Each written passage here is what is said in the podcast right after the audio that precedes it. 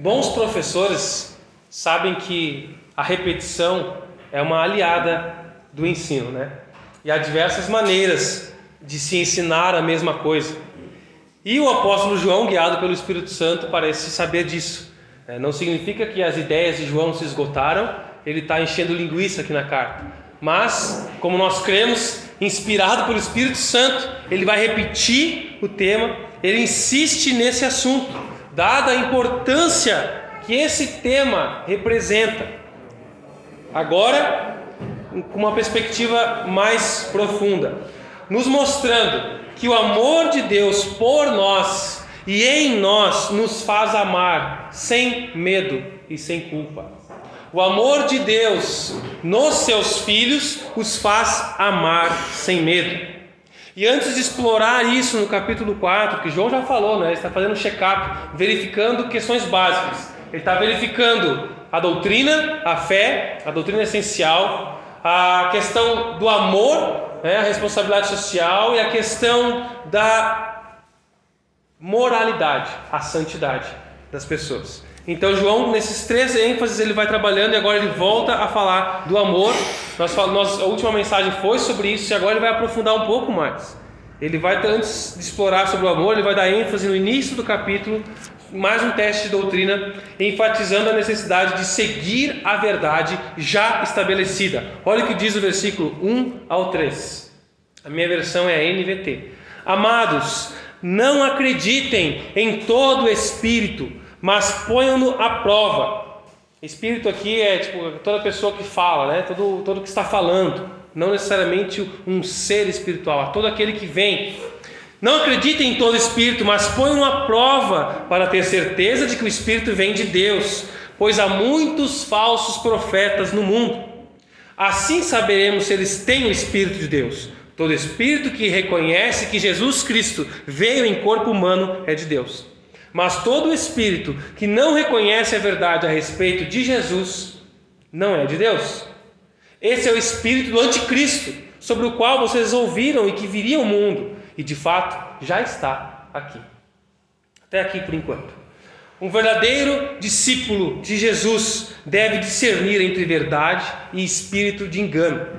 Quando alguém está falando enganado ou para enganar, nem sempre uma pessoa fala para enganar, mas fala enganada e engana porque está enganado. Por isso, como um primeiro alerta aqui no capítulo, João está falando assim: olha, não saiam acreditando em tudo que vocês ouvirem alguém dizendo que vem da parte de Deus. Ah, tem uma mensagem da parte de Deus. Não, é, é igreja. Então não é porque tem placa de igreja, não é porque se diz do Senhor, não é assim, faça um filtro. Esse é um incentivo para que os crentes tenham uma atitude crítica perante qualquer manifestação que diga vir da parte de Deus. Não precisa ter medo disso. Ah, você está duvidando de um profeta de Deus? Não, pera, eu estou checando, como a própria Bíblia me diz para fazer. Vou ter um caráter crítico. Não é porque tem placa de igreja, música de igreja, se chama pastor, se chama apóstolo, oráculo ou o que de fato for, não interessa o que diz que é. Para vir a parte de Deus, precisa passar por esse check-up. Por quê? Porque veja bem, o Espírito de Deus ilumina pastores e mestres pelo dom do Espírito para o ensino da palavra de Deus. E o diabo, o diabo, o Satanás, ele não cria nada. Ele é um imitador. Ele imita a criação de Deus e deturpa as coisas para afastar, para enganar. E assim também ele imita a inspiração profética usando falsos profetas. Ele usa falsos profetas, falsos mestres, com o objetivo de espalhar o erro religioso e afastar as pessoas da pura verdade criando medo nas pessoas, criando dúvidas, criando insegurança nas pessoas. Com isso, ele vai colocar os filhos da ira, como nós vimos uma mensagem atrás, né, os reptilianos, os filhos do diabo, coloca eles cada vez mais longe de Deus. E os filhos de Deus, ele tenta fragilizar a fé, colocando medo, prejudicando a vida e a alegria do verdadeiro cristão. Porque os falsos mestres nem sempre sabem que são falsos mestres. Muitas vezes estão enganados também, cegos pelo diabo, pela sua própria carne, pelo seu próprio coração. Como diz o texto em 1 Timóteo, capítulo 4, versículo 1 e 2, diz assim: O Espírito de Deus diz claramente que nos últimos tempos alguns abandonarão a fé e seguirão espíritos enganadores, doutrinas de demônios. É forte. Ah, mas é só uma outra doutrina, doutrina de demônios. Tais ensinamentos vêm de homens hipócritas e mentirosos que têm a consciência cauterizada. Muitas vezes nem percebem, porque estão cauterizados, mas estão no engano. Lá em 2 Pedro, capítulo 2, versículo 1, também diz: No passado surgiram falsos profetas no meio do povo. Está lembrando ao povo que vinham falsos profetas falar coisas que agradavam ao coração do povo como também surgirão entre vocês falsos mestres. Estes enganarão e introduzirão secretamente heresias destruidoras, chegando a negar que o soberano os resgatou, trazendo sobre si mesmo repentina destruição.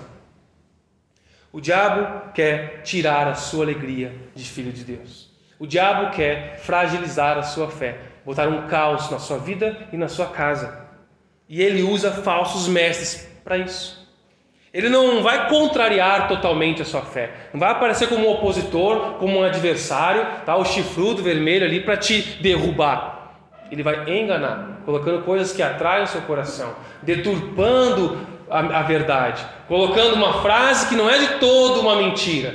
Atraente, tem verdades, mas não é toda a verdade, não é completa, é distorcida, é atraente, engana, engana os cristãos, falsos cristãos, e engana. Por isso que João está dando o critério pelo qual eles devem ver a diferença em alguém que está anunciando, alguém que anuncia, ele chama de o espírito, né? O conteúdo da mensagem. Então não é pela habilidade da pessoa, não é pela oratória, aquele cara é um grande orador, um conquistador de almas, de pessoas, tem uma empatia, uma simpatia. Não é pela habilidade, não é pela emoção, não é pela quantidade de seguidores que aquela pessoa tem, não é pela quantidade de pessoas que ela move e comove, não é pelo impacto social, é pelo conteúdo da mensagem. A questão é filtrar, ser crítico a partir do filtro da revelação que nós temos já, a Bíblia, a palavra de Deus.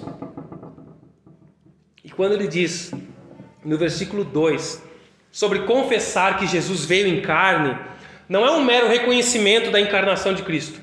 Isso até os demônios fazem.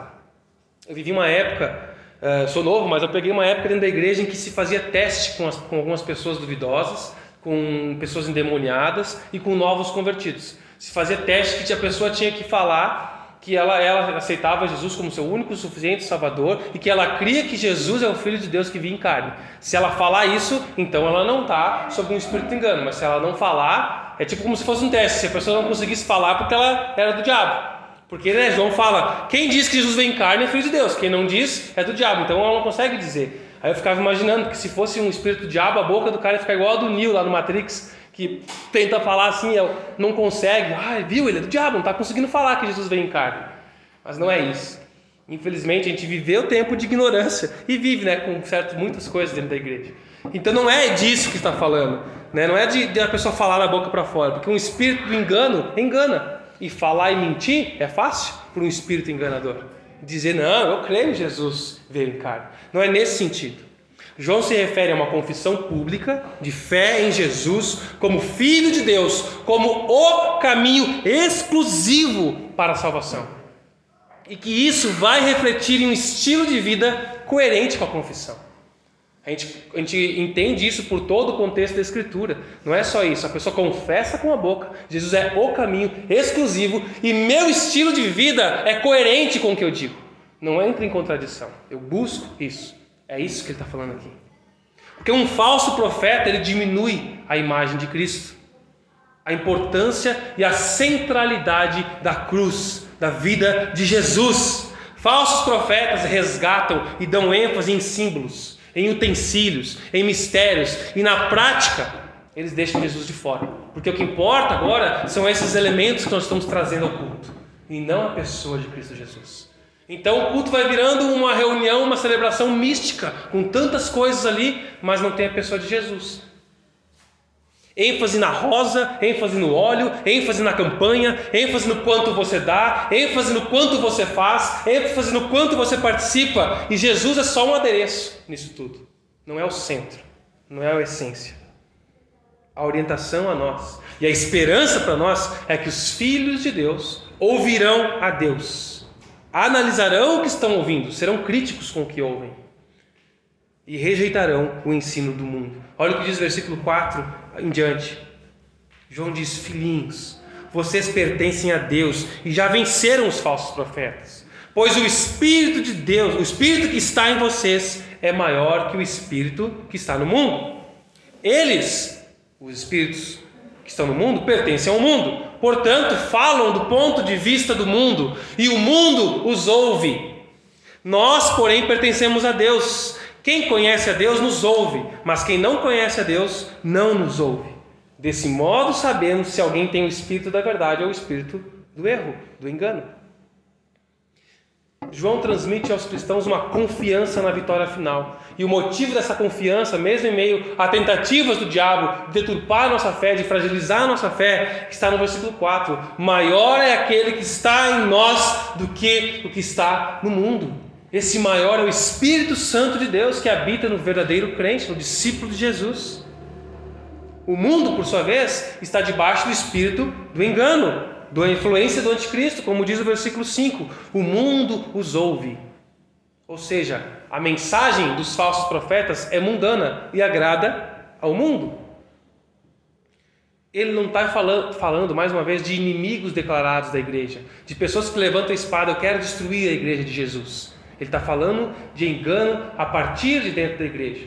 A carta está combatendo falsos profetas que estavam na igreja, como nós já explicamos aqui, dando ênfase, né, disseminando a doutrina do gnosticismo, da, da dicotomia, separação entre o corpo e a alma, porque o que importa é a sua alma, a sua espiritualidade, não interessa o que você faz com o corpo. Então as pessoas estavam vivendo em práticas de pecado, não cuidando de si, não cuidando dos outros, e por isso João vai falar da essência da doutrina, da fé em Jesus, que veio em carne física e é Deus, de que nós temos temos que obedecer à lei do Senhor, à justiça de Deus, fala de Deus como justo, e de que nós temos que amar e cuidar do próximo. Ele está combatendo tudo isso o tempo todo. Ele não está falando de inimigos declarados, mas de falsos mestres que conduzem multidões ao engano. Cristãos, entre aspas, vivendo uma vida pífia e medíocre, porque seguem falsos profetas.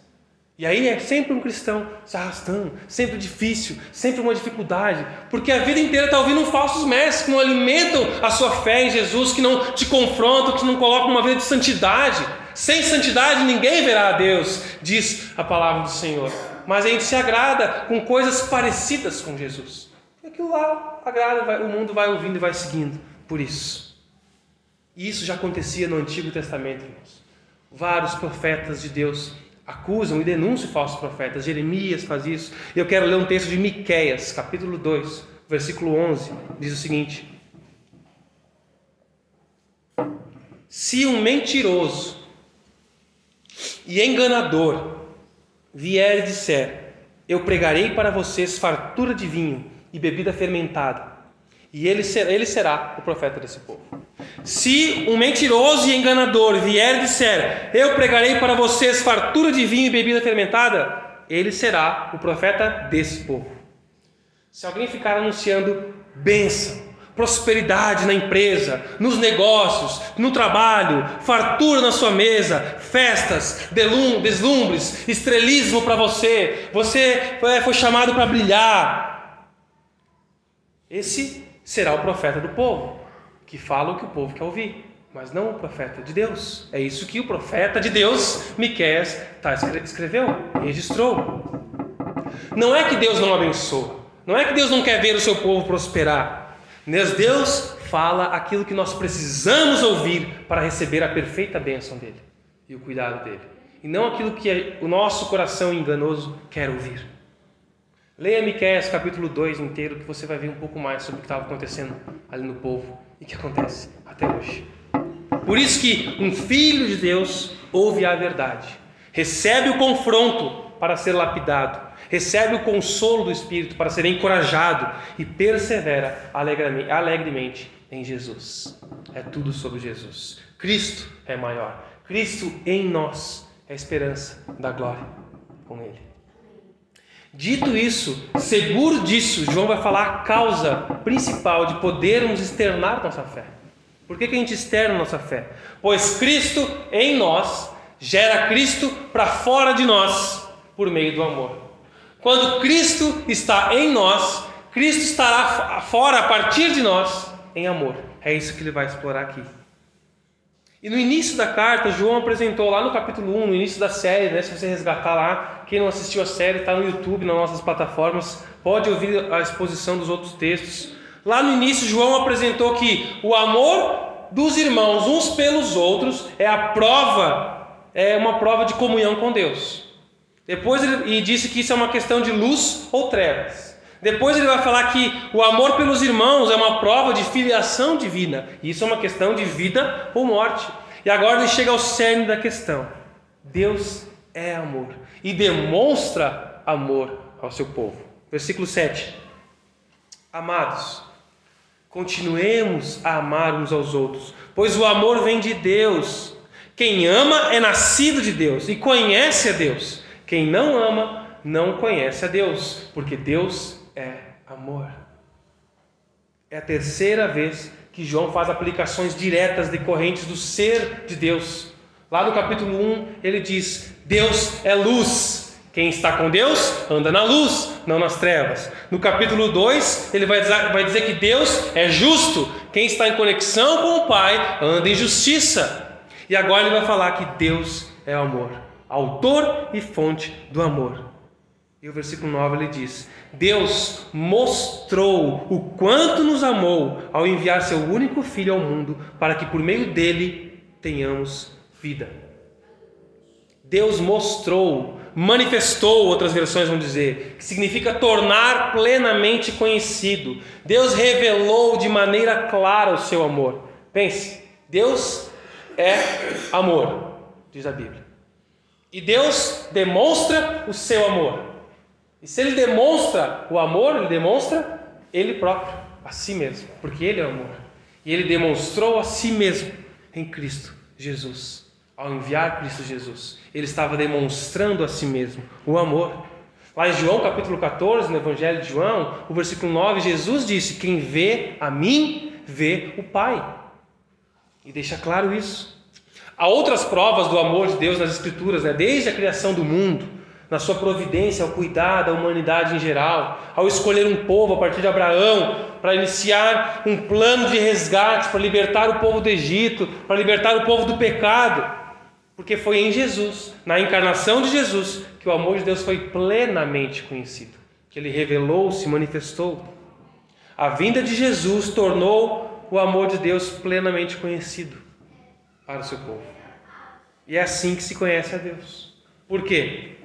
Porque a obra de Jesus, e quando a gente fala obra de Jesus, nós estamos falando da vida, a encarnação, o que ele fez em vida, a sua crucificação, que é a nossa morte, substituição, aquele que crê, e a sua ressurreição. A obra de Jesus envolve a vida, a morte e a ressurreição. E a obra de Jesus é que nos permite ter vida novamente, vida plena, vida que satisfaz. Por meio dessa obra, Deus pune os pecados em Cristo Jesus, o meu e o seu. Ele coloca justiça sobre a minha e a sua vida que Cristo conquistou. E ele destrói as obras do diabo, como nós já lemos aqui na carta de João. E ele nos faz seus amigos, seus filhos, nos dá uma nova identidade. Ele demonstra todo o seu amor. E o versículo 10 vai dizer: É nisso que consiste o amor, não que tenhamos amado a Deus, mas que ele nos amou e enviou seu filho como sacrifício para perdão dos pecados. Essa é a maior necessidade do ser humano, o perdão dos seus pecados. Cura, sustento, saúde são nossas necessidades, alimento, o que vestir, o que comer. A maior necessidade do ser humano é o perdão dos seus pecados. E Deus providenciou isso em Cristo Jesus. A Bíblia está nos revelando isso, que o amor de Deus pelos seus filhos não é um prêmio não é uma retribuição por algo que nós podemos fazer ou por algo que Deus viu em nós. Como Lucas vai ser bonzinho, eu vou amar ele. Não, a grandeza do amor de Deus consiste que Ele nos amou livremente, sem que merecêssemos. É isso que o texto está falando. Porque o amor de Deus não é somente uma demonstração de amor, um exemplo adequado, mas é a causa que nos estimula a amar.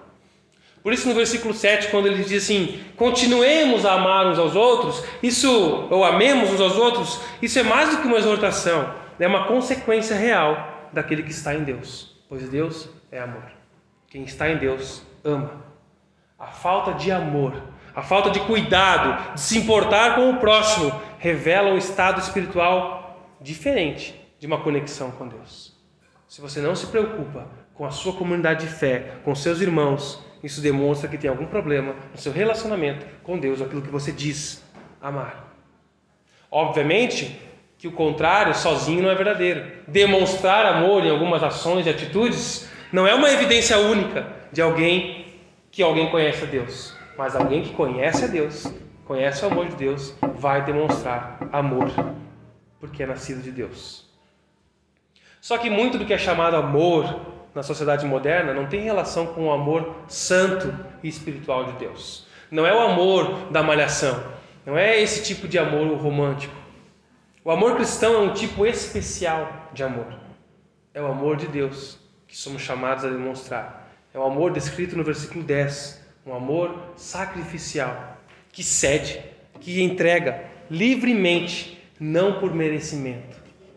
Você já ouviu alguém dizer: Ele não merece meu amor? Ela não merece o meu amor. Mais do que ouvir alguém dizer, você já disse isso, essa pessoa não merece o meu amor. Esses somos nós em relação a Deus. Nós não merecemos esse amor de Deus. Não é por mérito, mas Ele nos ama. E isso gera mudança em nós. É isso, essa consciência, essa aceitação que vai começar a mudança em nós. Porque Ele está nos seus filhos. E o versículo 13 vai dizer que Deus está em nós. Deus nos deu o seu Espírito como prova de que permanecemos nele e ele em nós. É a presença divina em nós. O conselheiro, o consolador, o encorajador prometido por Jesus lá em João capítulo 14. O Espírito Santo de Deus. E ele permanece em nós, continuando o texto. Além disso, vimos com os próprios olhos e agora testemunhamos que o Pai enviou seu Filho para ser Salvador do mundo. Aquele que declara que Jesus é o Filho de Deus, Deus permanece nele e ele em Deus. Sabemos quanto Deus nos ama e confiamos em seu amor. Deus é amor. E quem permanece no amor, permanece em Deus e Deus nele. João vai fazer um jogo de palavras aqui que às vezes a gente pode até ficar confuso. O que ele está falando é que Deus habita nos seus filhos. Deus quer viver em você. Nós poderíamos nos satisfazer, Deus poderia dizer assim: olha, eu amo vocês. É, nós poderíamos nos satisfazer com Deus nos dizer que nos ama. Poderíamos nos satisfazer em Deus demonstrar o seu amor. Mas além de nos amar, além de demonstrar o seu amor, Ele habita em nós. Ele coloca o seu amor em nós. É por meio da vida de Deus em nós, que nós vimos já anteriormente aqui no capítulo 3, a divina semente em nós, que Ele continua a se revelar ao mundo. Deus não habita em nós por meio de uma presença visível ou manifestações visuais. João declarou no versículo 12: Ninguém jamais viu a Deus. Por isso cabe aqui uma contextualização histórica. No início da história do povo de Deus, lá em Gênesis, você vai ler, você vai perceber, se você prestar atenção nas histórias, que tem uma palavra-chave ali dos homens de Deus, que eles andavam com Deus. E Deus andava com eles. Deus andava com Abraão. Deus, Enoque andava com Deus. Noé. Esses homens andavam com Deus. Depois, no êxodo, o povo no Egito, depois que o povo saiu, Deus passou a habitar no meio do seu povo. Ele estabeleceu as regras para a construção do tabernáculo, né, que representaria a presença de Deus no meio do seu povo, a glória de Deus visível ali. E depois a construção do templo, que representaria a presença de Deus no meio do povo. Só que a nação virava as costas para Deus, a glória saía do meio dele, depois o templo foi destruído como consequência do afastamento, da idolatria do povo.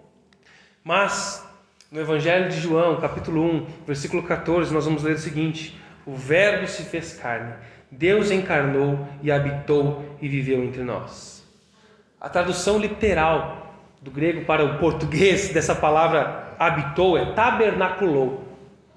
É porque Deus, o tabernáculo no Antigo Testamento, que representava a presença de Deus, agora estava em Jesus. Deus tabernaculou em Jesus, encarnou entre nós. O símbolo da presença de Deus deixou de ser símbolo. Deus Filho encarnou, Jesus o Cristo. Mas o mundo não estava entendendo o que estava acontecendo. E até hoje, poucos entendem. Lá em 1 Coríntios, capítulo 2, versículo 8, Paulo escreve: Os governantes dessa era, por sua vez, não entenderam, pois se tivessem entendido, não teriam crucificado o Senhor da glória. Mas tudo isso fazia parte do plano maravilhoso de Deus.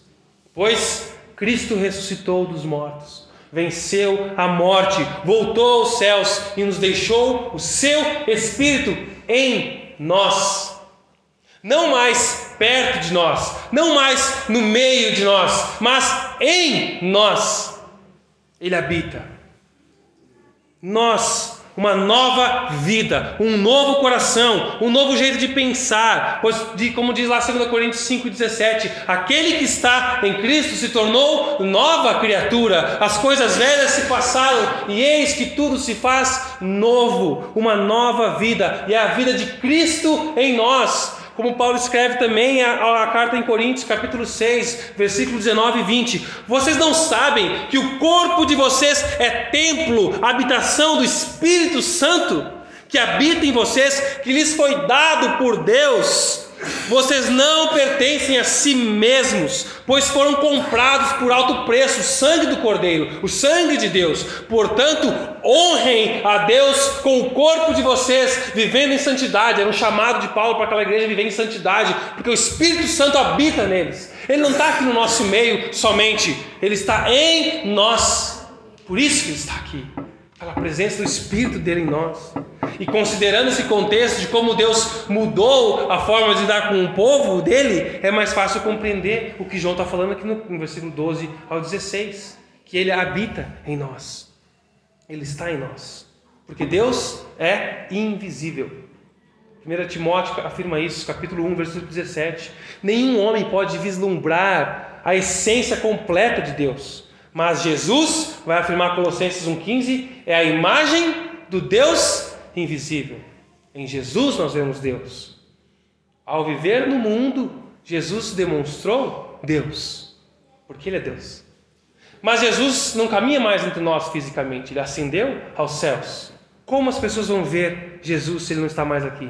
De que maneira o mundo pode ver a Cristo?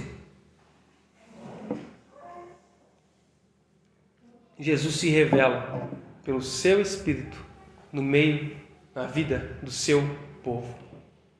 Jesus em nós. Os homens não podem ver Deus, mas estão vendo nós, filhos de Deus, aqueles que creem. E ao permanecer em Cristo, é possível amar uns aos outros. E o nosso amor uns pelos outros revelará o amor de Deus pelo mundo necessitado. Esse é o princípio que João está querendo inculcar nessa igreja. O amor de Deus será experimentado em nós e então será experimentado por meio de nós, a partir de nós. O amor de Deus. Por isso que a vida cristã não se resume a ter o amor de Deus, mas sim em dar o amor recebido pela graça. Deus não demonstra e derrama o seu amor em nós simplesmente para sermos consumidores do amor dele. O amor voltado para si mesmo, ele é autodestrutivo. Deus nos ama para que nós possamos amar os outros. Deus ama o seu povo, para que seu povo possa demonstrar o seu amor e aumentar esse povo. Então Deus ama o seu povo, demonstra amor para o seu povo, habita no seu povo e o texto vai concluir aqui dizendo que ele aperfeiçoa o seu amor em nós. Versículo 17. À medida que permanecemos em Deus, o nosso amor se torna mais perfeito. A minha tradução diz mais perfeito, né? estar assim em aperfeiçoamento. Seria uma tradução também adequada. Assim nós teremos confiança no dia do julgamento, pois vivemos como Jesus viveu nesse mundo. Então esse amor de Deus em nós, ele vai se aperfeiçoando. É um processo. Não é de uma hora para outra, não é uma chave virada completamente, é um processo de aperfeiçoamento da imagem de Cristo em nós. E é o exercício, a prática desse amor que vai aperfeiçoar o amor de Deus em nós. Se aperfeiçoar indica uma ação contínua, um processo de crescimento e amadurecimento que começou, tem um início, mas que não tem um fim imediato. Ele continuará nos aperfeiçoando aqui. Se você negligenciar, se aperfeiçoar no amor de Deus, fugir disso, você vai atrofiando, como a falta de exercícios. Você vai atrofiando, vai sofrendo e fazendo outros sofrer também, ao ponto de talvez revelar que tudo que você viveu nem foi verdadeiro. Esse amor, em aperfeiçoamento, ele não mente, ele não se esconde, ele não tem medo de Deus. É o que o versículo 18 vai trazer. Esse amor não tem medo, pois o perfeito amor afasta todo medo. Se temos medo, é porque tememos o castigo. E isso mostra que ainda não experimentamos plenamente o amor. Jesus, ele voltará para julgar a humanidade.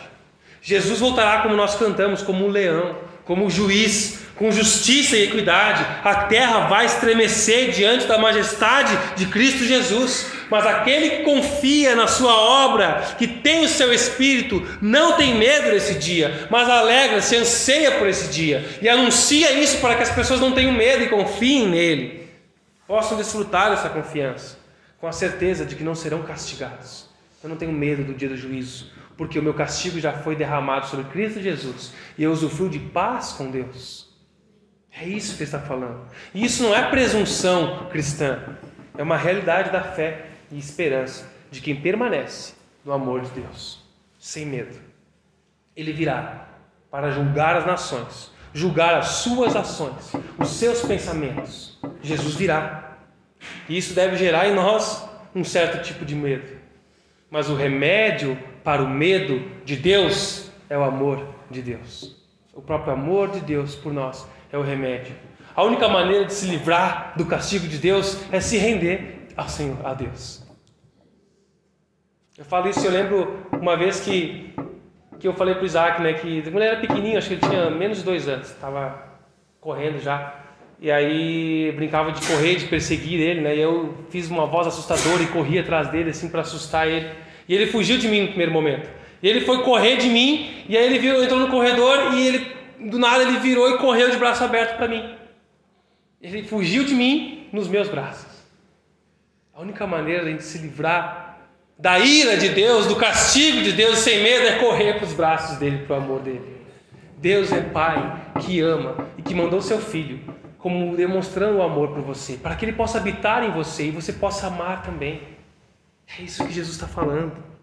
E no versículo 20 e 21, ele vai dizer que é possível amar, porque é Cristo em nós. Se alguém afirma, amo a Deus, mas odeia o seu irmão, é mentiroso. Pois se não ama o nosso irmão a quem vemos, como amaremos a Deus que não vemos? Ele nos deu esse mandamento: quem ama a Deus, ame também aos seus irmãos. A causa do nosso amor não se encontra em nós. A causa do nosso amor a Deus não se encontra em nós. O versículo 19 afirma isso. Nós amamos porque Ele nos amou primeiro. A iniciativa foi dele, ele tomou a iniciativa, ele veio até nós, ele nos resgatou, ele nos deu vida, estando nós mortos em nossos pecados e delitos, como afirma a carta de Paulo aos Efésios. É possível amar, pois é Cristo em nós. Só que nós, evangélicos, criamos um dogma e a gente fala muito sobre confissão de fé. Você tem que confessar Jesus como seu único e suficiente Senhor e Salvador. E a gente, sim, você já aceitou Jesus num culto, já levantou a mão, já fez a sua profissão pública de fé? Já confessou Jesus? E isso é bíblico. Nós temos que declarar publicamente a nossa fé em Jesus. Aquele que me confessar diante dos homens, eu também confessarei diante do meu Pai que está nos céus. Mas aquele que me negar diante dos homens, eu negarei diante do meu Pai que está nos céus. Se com tua boca confessares e com teu coração creres que Jesus Cristo ressuscitou dos mortos, então será salvo. Precisamos confessar sim a Jesus. Isso é bíblico mas é tão bíblico Também que a confissão não é apenas um consentir mental, um concordar com as doutrinas intelectualmente, não é apenas uma afirmação verbal, eu aceito, eu confesso. Eu fiz isso um dia na minha vida lá, em 28 de setembro de 1900 e não é isso. Quem aceita Jesus, quem é de Jesus, verdadeiramente discípulo de Jesus, filho de Deus, vai amar o seu irmão, não em palavras, mas em ação. É isso que João está trazendo aqui. Quem não pratica o amor na comunidade, quem só quer consumir e não dá, é mentiroso. É isso que ele está trazendo aqui. Você quer ser um consumidor de Deus, você é um mentiroso. Você está desperdiçando a sua vida. O seu amor por Deus, invisível. Se o teu amor por Deus invisível for um amor invisível, talvez seja somente amor próprio. Busca por conforto, busca por paz interior, segurança em si mesmo. Mas o amor invisível a Deus se expressa não apenas na sua oratória. Ah, eu amo a Deus, eu tenho uma boa oratória, eu faço bons discursos, eu faço uma boa pregação, eu sou um bom professor. O seu amor a Deus não se revela na sua cantoria, na sua coreografia, na sua performance de culto. Não é ali que você revela o seu amor a Deus, mas o seu amor a Deus é visível por meio do amor ao seu irmão. É isso que João está falando aqui. Se o amor de Cristo está sobre você, você pode, pelo Espírito Santo, amar os seus irmãos. Essa é a resposta para a maioria dos nossos conflitos. Ame o seu irmão. Ame, ame, ame. Essa é a resposta para a maioria dos nossos conflitos conjugais, dos nossos conflitos familiares, dos nossos conflitos de igreja. Ame o seu irmão, ame como Deus te amou, mesmo sem ele merecer, ame sacrificialmente, ame, renuncie a si mesmo e ame o seu irmão. É assim que você ama a Deus. É assim que você demonstra amor a Deus. Concluindo, irmãos, o amor origina-se em Deus. Foi manifestado no seu filho na cruz na sua vida, na sua cruz, na morte, na sua ressurreição, e agora é demonstrado em seus filhos, nos quais ele habita, aquele que crê. O amor é algo tão elevado na vida cristã que Jesus disse lá em João capítulo 13, versículo 34 e 35. Ele falou para os seus apóstolos: Por isso agora lhes dou um novo mandamento Amem uns aos outros, assim como eu os amei, vocês devem amar uns aos outros, e o seu amor uns pelos outros provará ao mundo que vocês são meus discípulos. É o amor em nós que prova que nós somos discípulos de Jesus. Não é a nossa assiduidade no culto, não é a nossa fidelidade nos dízimos, não é o nosso tempo de entrega ao, ao serviço, é o amor. E tudo isso vem junto com o amor, com a transformação. Não há dúvidas de que para Jesus o amor de Deus é sac... o amor de Deus sacrificial é a marca suprema de um discípulo verdadeiro. Esse é o check-up quase final de João aqui. Amar é uma dívida daquele que foi alcançado pelo amor de Deus. Amar é uma dívida. Até Paulo fala isso lá, em Coríntios. A ninguém devais nada a não ser o amor. O verdadeiro amor nunca é apenas verbal, estático ou indiferente. Quero chamar o pessoal do louvor e, enquanto eu conto uma ilustração, conta-se aqui uma jovem obreira do Exército da Salvação. Alguém já ouviu falar? É um ministério dos Estados Unidos, é né, bem forte. Não sei se tem no Brasil. Tem também, né? O Exército da Salvação aqui. É, ele é um ministério de ajuda, né? De demonstração de amor, de caridade. E conta-se que uma jovem do Exército da Salvação encontrou uma mulher abandonada na rua. E ela estava indo para a igreja. E convidou essa mulher para ir para a igreja. A mulher estava alcoolizada ali na rua. Ela chegou para essa mulher e disse para ela: Deus te ama. Deus se importa com você. Jesus morreu por você. E nós te amamos. E convidou essa mulher para ir para a igreja. Mas essa mulher não quis sair de onde estava, essa senhora. A moça, então, como que por um impulso divino, tomou iniciativa, inclinou-se, abraçou aquela senhora, ajudou ela a se levantar, levantou ela e disse: Deus ama você, eu amo você, vamos comigo. E levou ela, ajudou ela a caminhar. Ela foi, se deixou levar. Depois do culto, essa senhora foi cuidada, tudo ali, e ela revelou para essa jovem: Você falou que Deus me amava, mas foi quando você demonstrou que Deus me amava que eu desejei ser salvo. Quando nós demonstramos o amor de Deus, faz sentido o que a gente professa. Senão a gente vive que nem uns fanáticos. E infelizmente é o que acontece. O mundo olha para a igreja de Jesus como os crentes, os crentes fanáticos. Eu não quero virar crente porque eu vou ter que parar disso, parar daquilo, e é uma doideira. Você, que vida é essa? Por quê? Porque a vida de muitos crentes medíocres é uma vida de apenas cantoria, apenas de momento de louvor, mas não de demonstração de amor, de segunda a segunda. A vida de muito crente é um culto emocionante no domingo, mas um ignorar total de Deus e do seu próximo de segunda a segunda.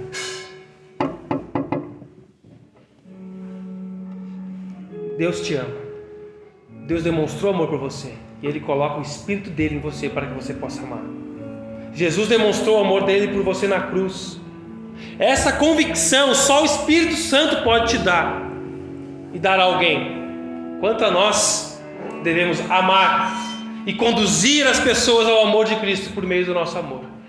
E se você sabe que as pessoas estão condenadas ao inferno por não conhecerem a verdade do Evangelho, como nós demonstramos amor se nem falamos o meio delas serem salvos?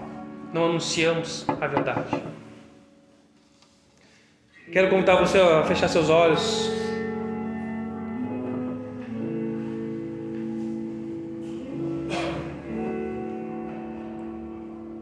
Eu quero fazer umas perguntas para que a gente possa tentar aplicar isso na nossa vida. Você tem condicionado o seu amor, o seu perdão às pessoas de acordo com as atitudes dela, conforme elas merecem? Você tem estendido amor, perdão e ajuda as pessoas por mérito delas. A nossa motivação não deve ser merecimento das pessoas, mas a nossa motivação é Jesus em nós, é o amor de Jesus por nós e em nós. Nós amamos as pessoas porque Ele nos amou primeiro, nós podemos amar. Segundo alguém a quem você não tem demonstrado amor, Peça para o Espírito Santo trazer à sua memória agora alguém que você tem que demonstrar amor, estender perdão, cuidado, de uma forma diferenciada, prática. Ore e peça, Senhor, me ajuda, eu quero amar como Tu me amou. Eu não quero ser um falso discípulo, um falso cristão. Eu não quero me enganar. Eu quero a Tua verdade em mim e através de mim para esse mundo saber a verdade. Que Tu é amor, Tu me amas. Peça e Ele vai trazer a sua memória, a sua mente. E cabe a você fazer algo em relação a isso. Saber que Deus te ama, que Deus demonstra o amor dele por você e que Ele habita em você, desperta você para amar a Ele. Não em palavras, mas em ação. Como? Como? Como você tem demonstrado seu amor a Deus? Como você tem demonstrado amor retribuído, tentando retribuir o amor de Deus, amando ao próximo ou a obra do Senhor? Como? O que você tem feito para demonstrar o seu amor a Deus é suficiente? É só isso que Deus quer de você? Tá legalzinho assim? Até que ponto Deus é realmente visível em nós, entre nós? Se a gente fosse classificar a visibilidade de Deus numa escala que mede o amor prático, será que Deus seria visível em nossa vida? Quanto que Deus é visível através da sua vida? Não em palavras, mas em ação. Quanto que as pessoas podem olhar para você e dizer: essa pessoa ama Jesus mesmo a partir das suas escolhas, a partir das suas renúncias, a partir da sua entrega. Quanto que alguém poderia olhar para sua vida e dizer: essa pessoa de fato ama Jesus? Ore Porque o Espírito de Cristo em nós nos capacita a amar pois ele habita naquele que confia em Jesus.